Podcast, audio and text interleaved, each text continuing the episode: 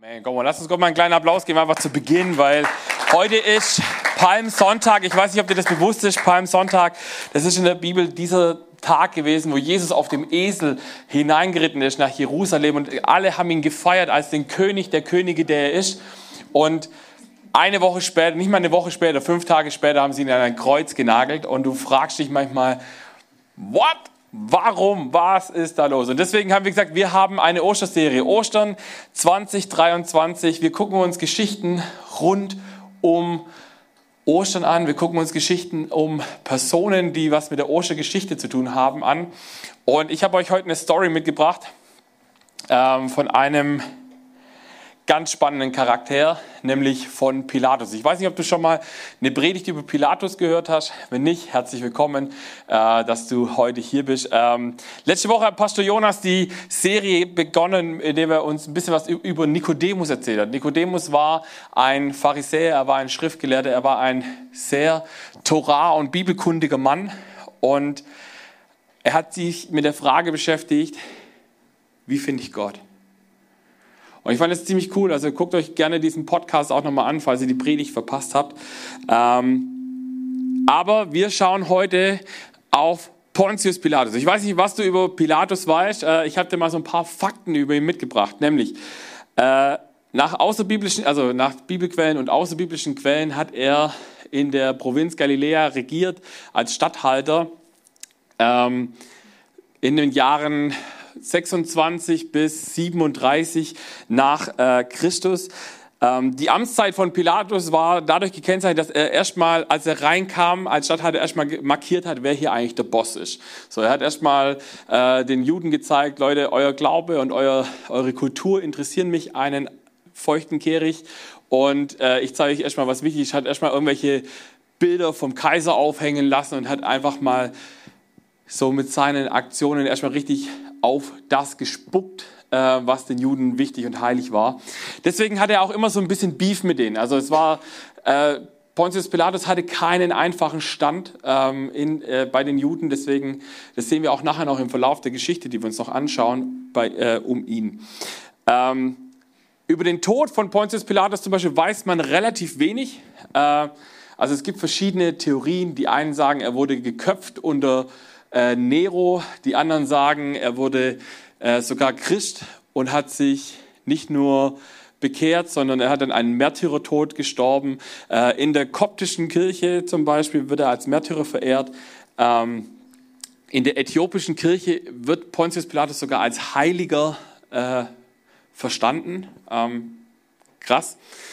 Und was man aber über ihn weiß, auch aus innerbiblischen Quellen, ist, dass er wohl ein sehr tyrannischer Herrscher gewesen sein muss. Also er hatte kein Problem damit, über Leichen zu gehen. In Lukas 13 gibt es zum Beispiel eine Stelle, wo Jesus äh, gesagt wird, ja, da waren Menschen, die waren gerade dabei, Opfer zu bringen und wurden einfach, während sie das Opfer gegeben haben, wurden sie quasi von Wachen von Pontius Pilatus einfach abgemurkst. Und das heißt dann, das Blut, das Opferblut hat sich mit dem Blut der äh, Galiläer quasi vermengt und so auch verunreinigt. Und es hat ihn eigentlich, hat ihn das nicht gestört. Und ich finde es spannend, dass ausgerechnet dieser Pontius Pilatus, der da so gar keinen Schmerz mit gar nichts hatte, so struggelt, als er Jesus vor sich stehen hat. Und Genau das wollen wir uns ein bisschen anschauen heute. Wahrscheinlich die bekannteste Geschichte, wenn man den Namen Pontius Pilatus hört, nämlich der Morgen der Kreuzigung. Da befinden wir uns jetzt gerade. Also wir sind Freitag früh morgens und ich habe mir gedacht, es geht heute so ein bisschen um das Thema, Pilatus sucht einen Ausweg.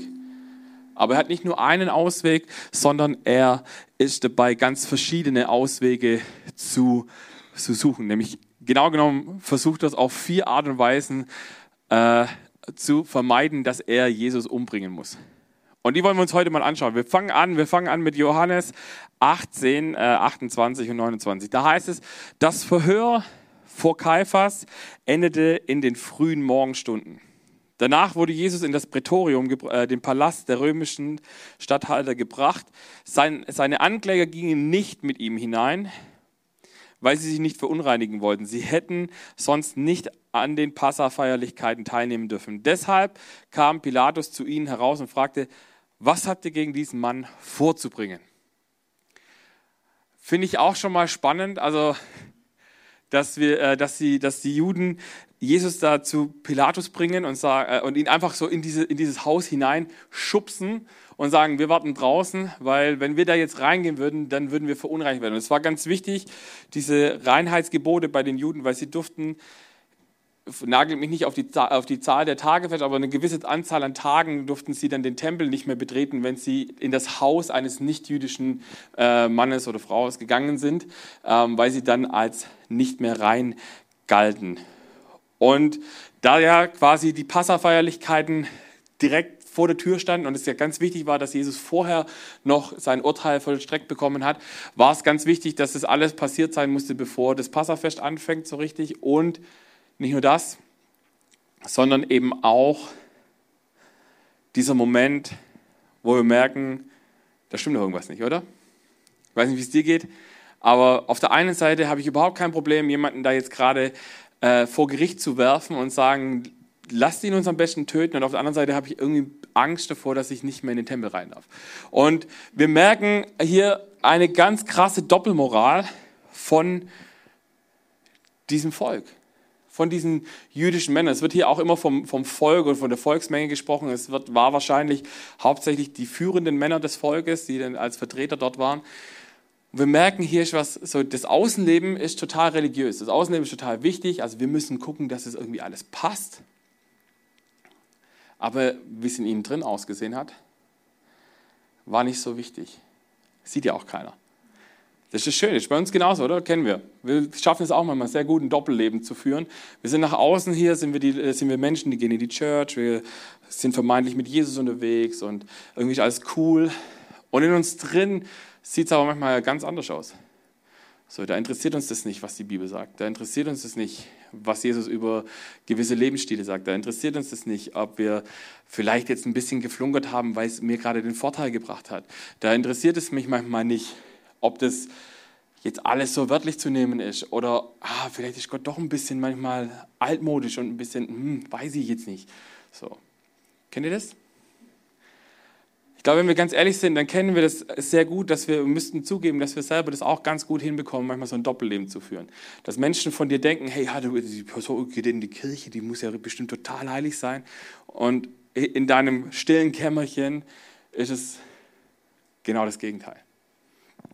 Und ich glaube, und das ist das, was wir in der Bibel auch immer wieder sehen, wenn es um die Juden geht ähm, und um die Pharisäer und Schriftgelehrten, dass Jesus auch das immer wieder anprangert. Er sagt immer, Leute, ihr kommt und ihr fordert Dinge ein, ihr macht das Gesetz gesetzlicher, als Gott es selber gemacht hat. Und am Ende des Tages ähm, lebt ihr aber in eurem Herzen eine Haltung, die einfach so wenig äh, vom Geist Gottes geprägt ist, wie ich es mir nur vorstellen kann. Und Pilatus hatte in diesem Moment eine total herausfordernde Situation vor sich, weil er hatte auf der einen Seite so einen wütenden Mob vor der Türe, der drauf und dran war, die ganze Stadt niederzubrennen, wenn sie nicht ihren Willen bekommen. Und auf der anderen Seite weiß er ganz genau, Leute, die missbrauchen meine Macht gerade, um ein Urteil zu vollstrecken, auf das ich eigentlich keine Lust habe und von dem ich auch noch nicht mal überzeugt bin, dass es richtig ist. Und vielleicht kennst du das auch aus deinem Leben, dass du manchmal in so einer Zwickmühle steckst und denkst, okay, es gibt so Dinge, die sollte ich tun oder du hast so, keine Ahnung, verschiedene Entscheidungsmöglichkeiten. Du weißt, du musst irgendeine musst wählen. Keine, äh, keine hat wirklich Vorteile für dich, sondern du musst immer irgendwas aufgeben und, äh, und muss immer abwägen, wie groß ist der Schaden. Ich glaube, es ist in der Politik ganz, also ich will keine Politiker in Schutz nehmen, aber ähm, ich glaube, es ist in der Politik genauso. Egal, wer, welche Rolle du als Politiker hast. Also ich sage immer, ich möchte kein, also manchmal würde ich gern Bundeskanzler sein, damit ich sagen kann, ich würde ein paar coole äh, Entscheidungen treffen und sagen, scheiß auf die Opposition, ich, äh, ich mache was, was für das Volk gut ist. Und auf der anderen Seite, wenn du, ist das ja dann meine Position und äh, dann wird es immer mindestens eine Gruppe geben von Menschen, die sagt, nee, finde ich kacke. Und äh, deswegen, du kannst nie allen recht machen. Deswegen gibt es auch die Grundregel. Wenn du Leiter bist, äh, egal von was, äh, und du willst alle glücklich machen, verkauf Eiscreme, sei kein Leiter. Ähm, und du musst manchmal Entscheidungen treffen, die sind unpopulär. Und das Problem ist dann noch, wenn du, wenn du, wenn du genau weißt, dass das, was du entscheiden wirst, das ist nur negative Folgen haben wird. Das sind die ganz, ganz schwierigen Entscheidungen unseres Lebens. Und wir wollen uns vier Stück anschauen von Pilatus, nämlich er hat vier Versuche unternommen, seinen Kopf und tatsächlich äh, habe ich das Gefühl, er versuchte auch den Kopf von Jesus aus der Schlinge herauszuziehen. Äh, Versuch Nummer eins, die Verantwortung anderen geben. Wir lesen in Johannes 18, 31, dann führt ihn ab und verurteilt ihn nach euren eigenen Gesetzen, erklärte Pilatus. Unser Gesetz erlaubt es nicht, jemanden hinzurichten, erwiderten die Juden. Die Verantwortung und Konsequenzen unseres Lebens, unseres Verhaltens an jemand anderen zu delegieren, das machen wir manchmal sehr, sehr gerne. Ich entscheide was, habe aber eigentlich keinen Bock auf die Konsequenzen. Und wenn es darum geht, dass es Konsequenzen hat, dann suche ich mir jemanden, der schuld ist an meiner Situation. Das ist eine Geschichte, die kennen wir vom Anfang der Bibel bis zu ihrem Ende. Das hat bei Adam und Eva angefangen. Wer hat da nochmal als erstes in die Frucht gebissen? Genau. Eva hat reingebissen, hat gesagt, hey, das schmeckt gar nicht so, so schlecht, probier mal. Dann hat Adam reingebissen, dann kommt Gott und sagt, was ist passiert? Und Adam sagt, sie war's. Eva sagt, die Schlange war's. Und wir, wir sind so gut da drin. Überleg mal, wie lange ist es her, dass du, dass du das letzte Mal für einen Fehler, der dir passiert ist oder eine schlechte Entscheidung, die du getroffen hast, überlegt hast, wer war jetzt an dieser Kausalität schuld, dass ich diese Entscheidung getroffen habe. Und am Ende kommen wir eigentlich immer auf, müssten wir eigentlich, wenn wir ehrlich sind, immer auf den gleichen Punkt kommen, nämlich ich. Weil am Schluss habe ich immer die Entscheidungsmöglichkeit zu sagen, ich mache es oder ich mache es nicht. Und nur weil alle meine Freunde, das ist dieser klassische Elternspruch, nur weil alle deine Freunde von der Klippe springen, musst du ja nicht auch von der Klippe springen. Wenn du es tust, dann hast du dich trotzdem dafür entschieden. Oder dich mitreißen lassen, dich, äh, diese Entscheidung zu treffen. Am Ende ist es aber deine Schuld. Es ist dein Fehler, dein Versagen. Und wir sind so meisterhaft da drin geworden, dass wir irgendjemanden als Sündenbock uns suchen, der vielleicht auch überhaupt nichts damit zu tun hat. Kennst du das? Ich glaube, wenn wir ganz ehrlich sind, kennen wir das. Und Pilatus ging es genauso. Er wusste, ich werde jetzt der Sündenbock, weil er hat mit Jesus ein Verhör durchgeführt zu diesem Zeitpunkt. Er hat ihn ein paar Fragen gefragt. Jesus hat nicht wirklich darauf geantwortet, aber ähm, er wusste genau, dieser Mann ist nicht schuldig. Ich muss ihn jetzt für was schuldig sprechen, von dem ich nicht überzeugt bin.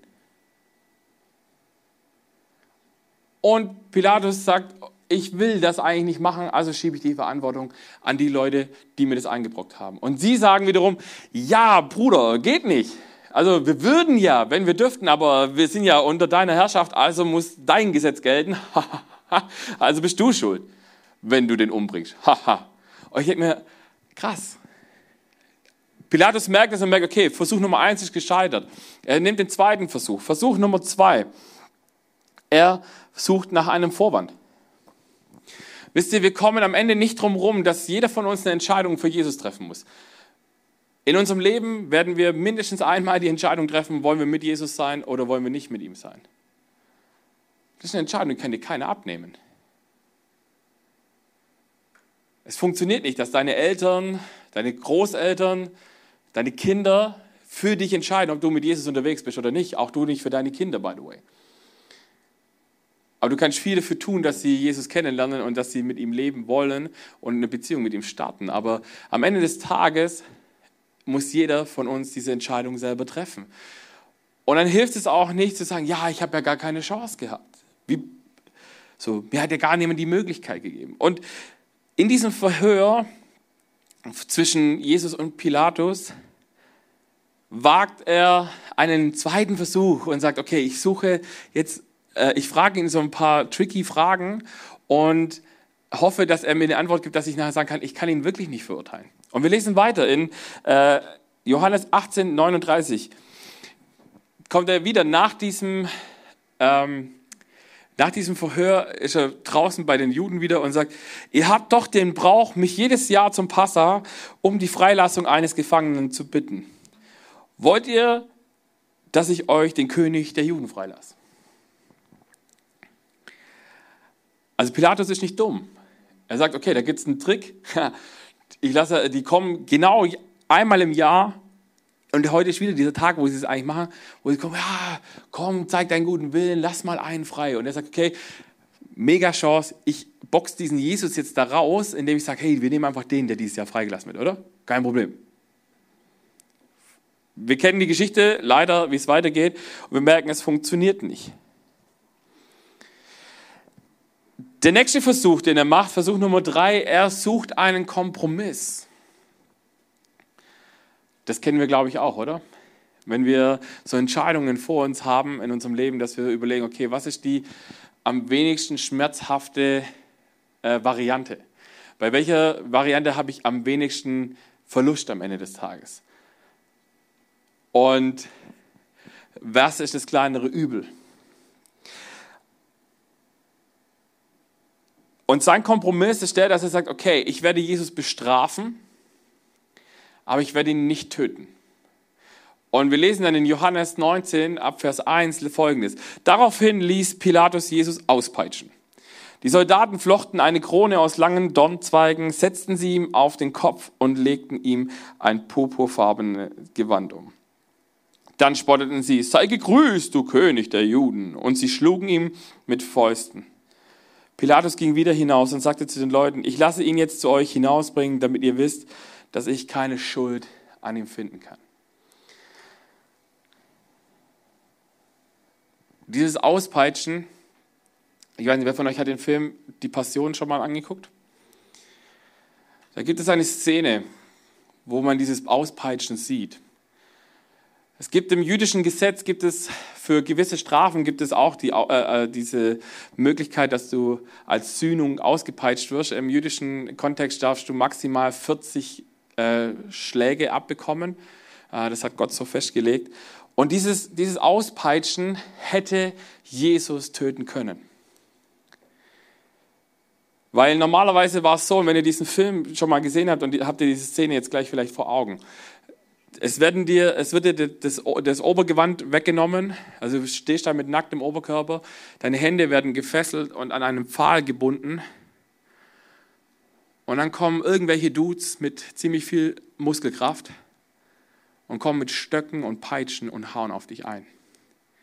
Je nachdem, wie schwer deine Schuld war, gab es quasi zwischen einem und 40 Schlägen. Und wisst ihr, das war nicht nur irgendeine Peitsche, mit der Jesus ausgepeitscht wurde. Es war eine Peitsche, die, die hatte mehrere Lederriemen. Und am Ende von jedem dieser Lederriemen war damals ein scharfes Bleistück angebracht. Und wenn ihr diese Szene vor Augen habt aus diesem Film, du siehst es in diesem Film sehr gut gemacht, äh, wie diese Peitsche ausholt und sich ins Fleisch hereinfrisst und beim Rausziehen wirklich den Körper zerschindet, Wunden hineinreißt, Fleisch herausreißt. Das war wirklich, es war nicht schön. Also es ist in dem Film nicht schön mit anzusehen und ich glaube in echt war es noch viel weniger schön anzusehen. Und ich finde es so faszinierend, weil ihr müsst euch, wir dürfen ja nicht vergessen, das ist ja in, äh, in, in, Israel hat es stattgefunden. Das ist ein Wüstenland. Da ist ziemlich viel Staub und Sand. Das heißt, wenn du offene Wunden hast, das tut weh. Und wenn wir überlegen, wenn Jesus später mit seinem Kreuz auf den Schultern Richtung äh, Golgatha läuft, lesen wir, dass Jesus hinfällt, dass er in diesen Dreck hineinfällt. Hey Leute, ich will mir diese Schmerzen nicht mal ausmalen wollen. Was das, was das, wie, wie weh das getan haben muss. Ich weiß nicht, ob du schon mal Sand in eine Wunde bekommen hast. Und dann stell dir vor, dein ganzer Körper ist voller Wunden. Und wenn wir die anderen Evangelien lesen, dann lesen wir noch ein bisschen mehr um diese Auspeitschungsgeschichte und um was sie mit ihm gemacht haben. Sie haben ihm ins Gesicht geschlagen, sie haben ihm ins Gesicht gespuckt, sie haben diese Dornenkrone ihm in, auf den Kopf gedrückt. Es war jetzt auch nicht so, dass sie gesagt haben, oh, guck mal hier, ich habe dir ein schönes Krönchen, da schon mal draufsetzen, sondern sie haben ihn das wirklich mit Kraft auf den Kopf gedrückt, damit die Dornen sich in seinen Kopf hinein bohrten. Keine schöne Predigt heute Morgen, gell?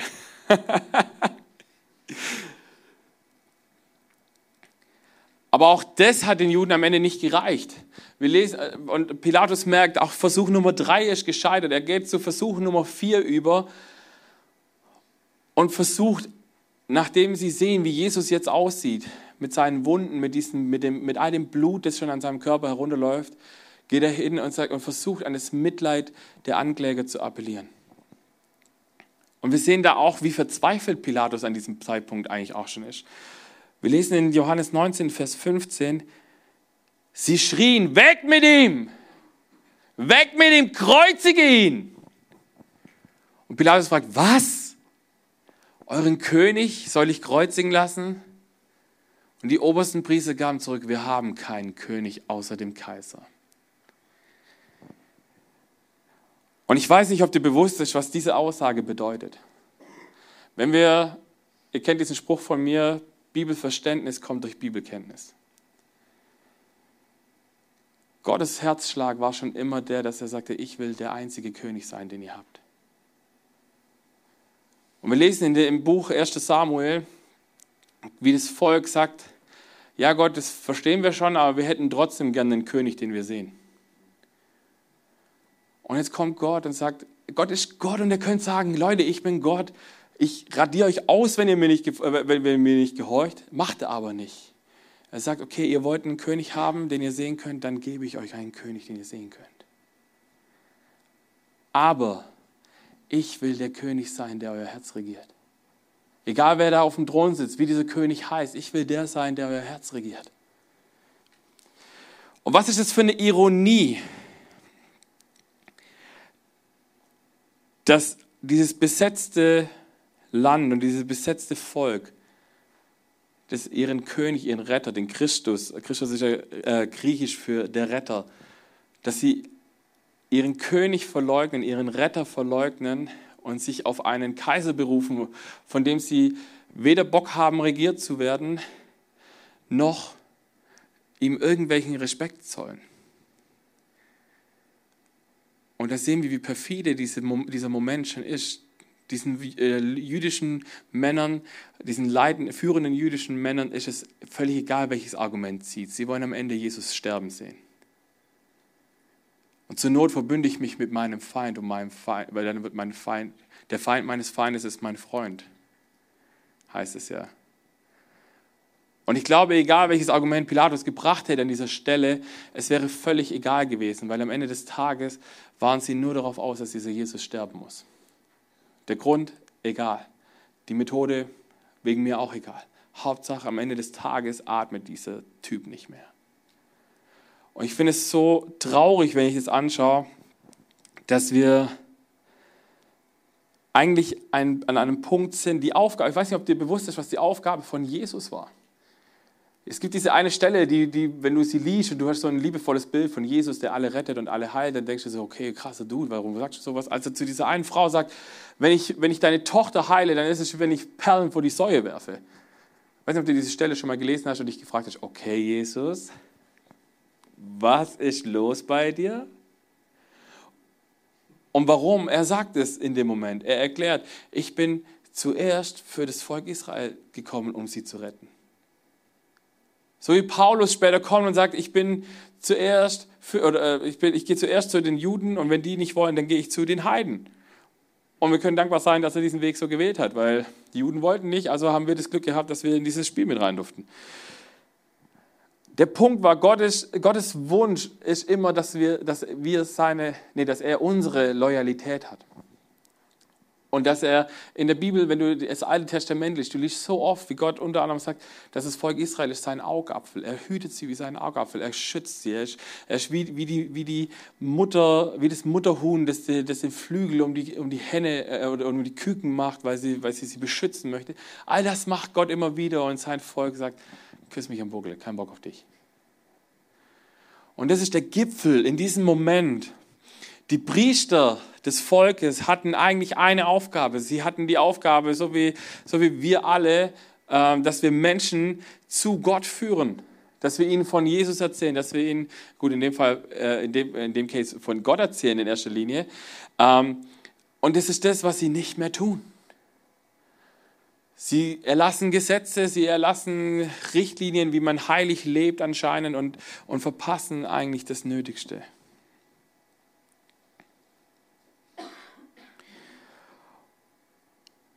Am Ende kriegen sie ihren Willen, weil Pilatus auch einknickt und sagt, es ist mir nicht wert, dieses eine Leben gegen einen wütenden Mob, der vielleicht nachher die ganze Region abfackelt. Und es gibt einen ganz spannenden Moment, finde ich, in diesem Verhör von ähm, Pilatus und Jesus. Und da wollen wir noch mal kurz ein paar Verse zurückgehen. Und, und es geht um Wahrheit. Ich weiß nicht, ob du dich schon mal gefragt hast, was im Reich Gottes Wahrheit bedeutet. Wir haben ja alle so ein bisschen einen unterschiedlichen äh, Begriff von, von Wahrheit. Und äh, die Bibel definiert uns aber auch, was Wahrheit ist. Und ich finde es ganz spannend, weil in Johannes 18, 37 und 38 lesen wir folgendes. Paul, äh, Pilatus entgegnete, dann bist du also doch ein König. Jesus bestätigte, du sagst es. Ich bin ein König. Dazu bin ich geboren. Ich bin gekommen, um der Welt die Wahrheit zu bringen. Wer die Wahrheit liebt, wird erkennen, dass meine Worte wahr sind. Da fragte Pilatus, was ist Wahrheit? Dann ging er wieder zu den Leuten hinaus und sagte zu ihnen, er ist keines Verbrechens schuldig. Ich finde es sehr spannend, weil theoretisch hat Jesus ihm an diesem Punkt erklärt, dass er ein Herrscher ist. Ein, zwei Verse vorher erklärte ihm, dass sein Reich nicht von dieser Welt ist. Weil wenn es von dieser Welt wäre, dann wären die Seinen aufgestanden und hätten ihn schon längst befreit. Und theoretisch hätte Pilatus spätestens an diesem Punkt einen Grund gehabt, zu ihm zu sagen, okay, warte mal, du versuchst hier gerade eine, Revolte aufzuziehen, äh, das Land zu stürzen und keine Ahnung, so einen Putsch zu machen. Okay, jetzt habe ich einen Grund, dich töten zu lassen. Aber das ist wieder dieser Moment, wenn du in der Gegenwart von Jesus bist, dann merkst du, dass manche Dinge anders sind. Und Jesus fängt an, ihm was von Wahrheit zu erzählen. Und wisst ihr, Pilatus reagiert ein bisschen zynisch an der Stelle, weil wie viele Politiker, auch heute noch, ist Wahrheit ein sehr dehnbarer Begriff. Wahrheit ist, was mir, meinen persönlichen Werten und Zielen und vielleicht auch politischen Zielen dient, ist Wahrheit. Wahrheit ist auch das, was ein großer Teil einer Menschenmenge für wahr empfindet. So, entsprechend ist wahr sehr, sehr vage. Jetzt haben wir ein Problem, wenn wir, wenn wir die Definition von, von Wahrheit nicht mehr klar haben. Was ist dann am Ende noch wahr? Das ist genau der Punkt, in dem wir heute in unserer Gesellschaft sind. Es gibt kein Falsch mehr, richtig. Ich kann glauben, was ich will und es ist ja wahr. Solange ich mich danach fühle, ist es ja richtig. Und die Bibel ist das sehr deutlich und Jesus ist das sehr deutlich. Und sagt, es gibt eine Definition von Wahrheit. Weil in diesem, ich fühle mich danach, dass es wahr ist, oder es könnte ja, also ich dehne mir das eben so hin, das sehen wir ganz oft, dass gerade bei Machthabern und bei diktatorischen Machthabern, wir sehen es zum Beispiel eigentlich wollte ich, nie, wollte ich eigentlich nie so richtig direkt drüber reden, aber es ist ein gutes Beispiel. Wir sehen das bei Putin. Die ganze Welt sagt, was der gemacht hat, ist ein Einmarschierungskrieg. Und Putin stellt sich hin und sagt, nein, es ist eine Befreiungsmission. Und am Strich ist es genau dasselbe, die Perspektive ist aber anders. Er stellt sich als Retter dar und die ganze Welt sagt, Kollege, du hast eine Waffe in seiner verdrehten Wahrheit ist es wahr. Ich mache was Richtiges, ich mache was Gutes. Spannend. Wenn wir merken, dass das aber eigentlich ja, wenn wir sehen, was daraus entsteht, wenn der Leid entsteht. Also ich weiß nicht, ich kann mir nicht vorstellen, äh, dass das Leid führt ja nur zu mehr Leid am Ende des Tages und zu Zerstörung in dem Fall. Ich frage mich manchmal, was er mit dem Land noch anfangen will, wenn es weiter so zerbomben wird. Viel, äh, wir sehen ja, wie lange das gedauert hat bei uns nach dem Zweiten Weltkrieg, nachdem was alles weggebombt war, bis wir einigermaßen wieder irgendwie damit arbeiten konnten. Hey, das ist doch nicht, also das kann doch kein, das kann keine Perspektive sein. Egal, ob man das jetzt richtig findet oder nicht richtig findet, das möchte ich gar nicht werten, aber, aber es ist ein gutes Beispiel zu sagen, man kann auf die gleiche Sache zwei völlig unterschiedliche Wahrnehmungen haben und beide, oder beide Parteien gehen absolut davon aus, dass sie Recht haben und dass sie Wahrheit machen. Und in der Vorbereitung auf die Predigt habe ich bei dieser, bei dieser Stelle, als, die, äh, als es äh, um diese Wahrheit geht und, und Pilatus fragt, ja, was ist denn Wahrheit, einen total spannenden Querverweis gefunden. Wir gehen mal schon zehn Kapitel zurück. Johannes 8. Und da heißt es, da, da, wird, da ist Jesus im Streit mit führenden Männern Israels, mal wieder, die ihm Dinge vorwerfen und sagen, er lügt und er sagt falsche Dinge. Und Jesus wird, also so wenn ich den Kontext lese, habe ich, habe ich persönlich den Eindruck, dass Jesus da nicht so ganz entspannt ist, sondern dass Jesus schon ziemlich sauer ist und dass Jesus so ein bisschen mal auf die Kacke haut und sagt, und er erklärt, wenn wir, wenn, wenn die Männer, die da vor ihm stehen, wenn sie, wenn sie Kinder Abrahams wären, wenn sie wirklich gläubige Juden wären, wenn sie Gott als ihren Vater hätten, dann würden sie ihm glauben. Dann würden sie erkennen, was Jesus ja auch äh, in dieser Pilatus-Stelle gesagt hat, was die Wahrheit ist. Und wir lesen hier, Jesus sagt dann auf, dieses, auf diese Anklage, dass Jesus lügen würde und dass er was Falsches erzählt, sagt Jesus, ihr habt den Teufel zum Vater. Ihr tut mit Vorliebe die bösen Dinge, die er tut. Er war von Anbeginn an ein Mörder und hat die Wahrheit immer gehasst. In ihm ist keine Wahrheit und wenn er lügt, entspricht das seinem Wesen, denn er ist ein Lügner und, ein, und der Vater der Lüge. Das ist genau das, was bei Adam und Eva damals passiert ist. Der Teufel ist gekommen und hat gesagt, hat Gott denn wirklich gesagt? Er ist gekommen. Die Bibel sagt uns, dass wir im Ebenbild Gottes geschaffen sind. Das heißt, wir waren Gott schon gleich. Der Teufel kommt und sagt, wenn ihr von dieser Frucht esst, dann werdet ihr Gott gleich sein. Hat Gott wirklich gesagt, dass du sterben musst, wenn du von der Frucht isst? Nein, ihr werdet ihm gleich werden. Der Vater der Lüge. Und wir lesen weiter. Wenn ich euch also die Wahrheit sage, ist es nun natürlich, dass ihr mir nicht glaubt. Wer von euch kann mir zu Recht eine Sünde vorwerfen? Wenn ich euch aber die Wahrheit sage, warum glaubt ihr mir dann nicht? Wer Gott zum Vater hat, der hört Gottes Worte. Dass ihr nicht darauf hört, zeigt, dass ihr nicht Gottes Kinder seid. Spannend, oder? Menschen, die sich total gläubig empfunden haben. Menschen, die religiöse Gesetze befolgt haben, bis ins kleinste Detail und Komma hinein, kriegen von Jesus gesagt, ihr seid so daneben, Freunde. Ihr seid nicht nur, nicht nur mit, Je, nicht mit Gott unterwegs, sondern ihr seid mit dem Feind unterwegs. Und das erleben wir tagtäglich. Wer von euch hat schon mal eine Anfechtung kassiert, weil er, keine Ahnung, in seinen WhatsApp-Status einen, äh, einen christlichen Post reingemacht hat? Wer von euch wurde schon mal ausgelacht, weil ihr sagt, ihr glaubt an Jesus? Wer von euch hat schon mal einen Satz gehört wie, ja, dieses alte, verstaubte Buch, das ist ja nicht mehr zeitgemäß. Alles, was da drin steht, ist ja nicht mehr richtig. Wir sind ja heute viel weiter. Wir haben doch erkannt, dass all der Scheiß, der da drin steht, gar nicht passen kann. Die Bibel sagt, wer nicht an Jesus glaubt, für den ist das Evangelium eine Torheit. Er wird es nicht verstehen. Wenn wir uns aufmachen und auf die Suche machen, und das ist der Clou hier an dieser Stelle, Jesus kommt nicht und sagt nur, I'm the boss, ich habe recht und was ihr, was ihr denkt ist falsch, sondern er sagt, prüf mich doch. Er sagt, guck doch mein Leben an und guck, ob du eine Sünde findest. Und wenn du eine findest, okay, dann habe ich vielleicht nicht alles, dann, ich, dann, dann bin ich falsch, aber du wirst keine finden.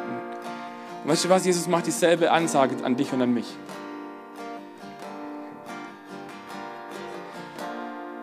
Wir sehen anhand der Einstellung von diesen Männern, wenn ihr den Kontext lest, dass sie überhaupt nicht wohlwollend sein wollten dass sie einfach nur nach Gründen gesucht haben, Jesus umzubringen. Auch hier schon.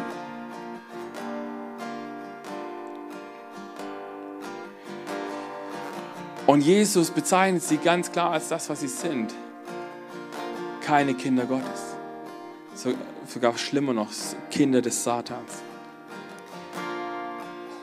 Und weil sie die Wahrheit hassen und weil Menschen auch heute noch die Wahrheit hassen, weil sie lieber in der Finsternis leben wie im Licht, fangen sie an, Dinge zu sagen, die, die uns verletzen wollen, wo sie sagen, ihr könnt nicht richtig sein. Es kann nicht richtig sein, dass wir in Kategorien von Mann und Frau denken. Es kann nicht richtig sein, dass wir gewisse sexuelle Praktiken nicht so schön finden oder gar nicht gut finden. Oder dass wir diese eine Variante so hochhalten, wo ich sage, ja, mein Wort Gottes sagt es aber. Und wisst ihr, was dann passiert oft? Und das habe ich selber leider auch schon ein paar Mal erleben müssen. Wenn ich plötzlich nicht mehr der Meinung entspreche von diesen Menschen, dann werde ich auf Teufel komm raus weggecancelt. Hast du es schon mal erlebt? Wisst ihr, wer die intolerantischen Menschen auf diesem Planeten sind? Die die Toleranz fordern. Warum? Weil ihre Toleranz da aufhört, wo ich eine andere Meinung habe wie sie. Ich habe so viele Gespräche mit Menschen geführt, wo ich gesagt habe, hey, wenn du nur ansatzweise so tolerant wärst, wie du es von mir gerade forderst, dann könntest du hinstehen und sagen, ich akzeptiere, dass du an, an dieses alte Buch glaubst. Ich finde es nicht gut, ich finde es falsch, aber wenn du es als richtig empfindest, okay.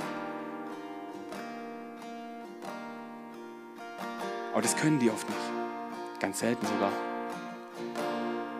Und wisst ihr, was das Schlimmste dann für diese Menschen ist? Wenn du sagst, ich kann dich akzeptieren, wie du bist. Weil dein Wert hängt nicht von dem ab, was du tust. Du bist und bleibst im Ebenbild Gottes geschaffen. Das, das definiert deinen Wert, aber dein Verhalten nicht. Und das ist das, wo Gott die, die Schere ansetzen möchte, das, das Skalpell in unserem Herzen ansetzen möchte und sagen möchte, ich möchte Dinge verändern in deinem Leben. Weil nicht, ich möchte nicht dein, deinen Wert verändern im Sinne von, dass du erst wertvoll werden musst, sondern ich möchte Verhaltensweisen verändern, die dich nicht mir ähnlich machen. Und wisst ihr, es gibt zwei Grundsätze, die ich feststellen durfte, auch schon, wenn Menschen, die nicht mit Jesus unterwegs waren, angefangen haben, sich auf die Suche zu machen, wer dieser Gott ist. Es gibt zwei Dinge. Das eine ist, sie akzeptieren gar nicht erst die Möglichkeit, dass sie ihn prüfen könnten. So, man hat ein vorgefertigtes Bild, man möchte es nicht hinterfragen. Es ist einfach so. Und das Zweite ist, und das ist fast fataler, es gibt so viele Menschen, die sich auf die Suche nach Gott machen, die Gott erkennen, die Gott entdecken, die merken, wie er ist und die es nicht akzeptieren wollen, wie er ist. Die sagen, aber ich war vorher schon dagegen, also bleibe ich dagegen, auch wenn meine Argumente in der Zwischenzeit alle keinen Halt mehr haben.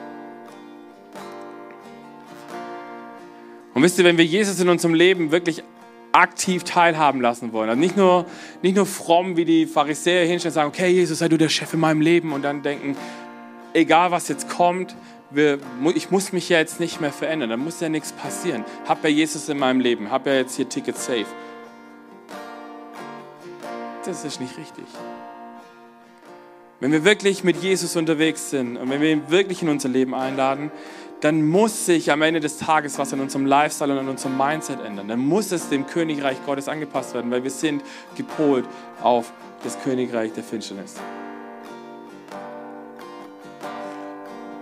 Und Johannes schreibt in einem seiner Briefe, in 1. Johannes 4, wir dagegen gehören zu Gott. Wer Gott kennt, hört auf uns und wer nicht zu Gott gehört, der hört nicht auf uns. Daran erkennen wir, ob jemand den Geist der Wahrheit oder den Geist des Irrtums hat. Johannes, seine Briefe haben sich an äh, Gemeinden oder eine Gemeinde gerichtet, die von Irrlehrern durchseucht war. Und Irrlehrer kann man ganz gut daran entlarven, dass sie dir das ins Gesicht sagen, was du gerne hören möchtest. Und dass du dem Irrlehrer hinterher rennst, kannst du daran entlarven, dass du, dass du Predigten, die du hörst oder Podcasts, die du dir reinziehst, ähm, dass du vielleicht ab und zu mal den Preacher wechselst, weil das Thema, weil du vielleicht irgendwann mal was sagt, was dir nicht mehr gefällt und du dann nachher wieder jemanden suchst, der das sagt, was du eigentlich eh schon weißt. Und wisst ihr, das sind Menschen, die haben in der Welt, haben sie auch ein Ohr und werden wahrgenommen. Und sagen, ah ja, hier die, diese Gemäßigten, die sind doch okay, ja, die, die, sind vielleicht noch richtig dran. Aber diese Konservativen, die sind doch so weit weg von dem, was, was wichtig ist. Und wisst ihr, warum, warum das passiert? Wir alle haben ein Problem in unserem Leben. Wir können es gar nicht leiden, Und ich würde sogar so weit gehen und sagen, ich, wir hassen es, wenn Sünde in unserem Leben angesprochen wird, wenn es beim Namen genannt wird. Wenn jemand kommt und sagt, Drogen nehmen ist nicht gut. Es ist nicht nur nicht gut, es zerstört dich. Lügen ist nicht gut, weil es zerstört nicht nur dich, sondern es zerstört auch Beziehungen zu anderen. Alkohol trinken ist nicht gut. Es zerstört dich und deine Wahrnehmung. Das macht dich abhängig. Die Bibel sagt, du kannst alles tun, aber nicht alles dient dir zum Besten. Und die Frage ist, was tue ich mir an? Gewisse Fernsehsendungen zu schauen ist nicht gut. Ich, bin, ich saß gestern an einem Tisch mit einer, mit einer Gruppe, wo, wo mir Leute, äh, wo, wo, ne, wo, ein junges Mädel erzählt hat, dass sie sich irgendein so Trash-TV-Kram reinzieht. Und ich gucke sie an und sage, Alter, wie kann man, wie kann man's, und ich konnte es nicht anders sagen, wie kann man so eine Scheiße sich reinziehen? Sie guckt mich an und hat gesagt, ich sagte das jetzt nicht, weil ich dich blöd finde. Ganz wichtig, habe ich gesagt, ich sagte das nicht, das hat nichts mit deinem persönlichen Wert zu tun. Aber die Frage ist, mit was fütterst du deinen Kopf? Wenn ich mir so, so ein Bullshit anschaue, wie, keine Ahnung, Frauentausch oder mein Kind, dein Kind, wo, wo man über sich herzieht, wie beschissen der andere sein Kind erzieht, oder was weiß ich, was es da alles gibt. Was macht das mit mir? Natürlich, ich gucke das an, weil da muss man nichts denken. Ja. Und genau das passiert mit dir. Dein Hirn stirbt Stück für Stück ab und du wirst abgestumpft und dir ist alles egal. Das ist nicht Lifestyle mit Jesus. Wenn du mit Jesus unterwegs bist, dann musst du Dinge in deinem Leben abschneiden, die dir nicht gut tun. Und es tut weh. Aber es ist gut und es ist wichtig. Und wir brauchen das. Und wir brauchen Menschen, die aufstehen und sagen, Leute, wir müssen Dinge verändern. Es gibt zwei Arten von Wahrheit. Die eine ist, wenn Wahrheit ohne Liebe gesprochen wird, dann ist sie wahr aber sie ist zerstörerisch. Und sie macht mehr kaputt, wie sie, wie sie heilen kann. Wenn Wahrheit in Liebe gesprochen wird, wenn deine Herzenshaltung dahinter ist, zu sagen, ich will nicht kommen und will dich fertig machen, weil ich einfach Bock habe, dich kaputt zu machen, sondern ich will dir Dinge ansprechen, von denen ich das Gefühl habe, sie sollten verändert werden, damit es dir besser geht. Das ist eine komplett andere Haltung. Wenn ich merke, da ist eine liebevolle Herzenshaltung dahinter, zu sagen, ich will dein Bestes, deswegen spreche ich Dinge in deinem Leben an, die nicht gut laufen gerade, nicht um dich fertig zu machen, sondern um dir die Hand zu rein zu sagen, lass uns zusammen einen Weg gehen. Das ist das, was die Bibel meint, wenn Jesus sagt, die Wahrheit wird euch frei machen. Wenn wir anfangen zu sagen, okay, wenn wir das Wort Gottes durchforschen und sagen, Jesus, was sind deine Gedanken? Gott, was sind deine Gedanken? Wer bist du? Was denkst du über mich? Was denkst du über Lifestyles? Was denkst du über Mindsets? Und wo, da, wo musst du ansetzen, damit es besser wird in meinem Leben? Amen. Amen. Lass uns einen Song zusammen singen. Und ich lade dich ein, dass du jetzt diesen Moment nimmst von diesem Song und Gott fragst, Jesus, wo gibt es da Dinge in meinem Herzen, in meinem, in meinem Mindset, in meinem Lifestyle, wo, wo ich vielleicht einer Lüge hinterhergelaufen bin? Wo ich mir was schön geredet habe, was vielleicht okay ist, weil es machen ja alle. Und ich werde in diesem Song nochmal nach vorne kommen und ich möchte dann mit uns beten, dass wir wirklich heute Dinge bei Jesus ablegen, wo wir sagen, Gott, schneid du Dinge raus, wo ich vielleicht angefangen habe, Verantwortung weiterzuschieben, weil ich das Gefühl habe, jemand anders sollte schuld sein. Wo du vielleicht Kompromisse in deinem Leben eingegangen bist, von denen du jetzt weißt, hey, nein, die waren nicht gut.